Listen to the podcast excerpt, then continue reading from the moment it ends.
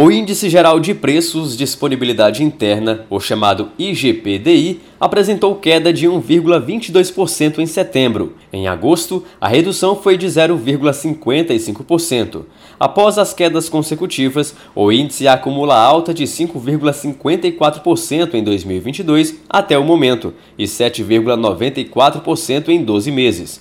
Em setembro do ano passado, o índice acumulava alta de 23,43% no período de um ano, o que mostra que houve desaceleração da alta do IGPDI. Na avaliação do professor da Escola de Administração de Empresas de São Paulo da Fundação Getúlio Vargas, Renan Pieri, entre os fatores que influenciaram o resultado está a redução do preço dos combustíveis, que ocorreu tanto pela mudança na cobrança do ICMS quanto pelo recuo do valor do petróleo no mercado internacional. Além disso, você também teve uma queda nos preços de commodities, que em particular acabam barateando insumos, matérias-primas para as empresas.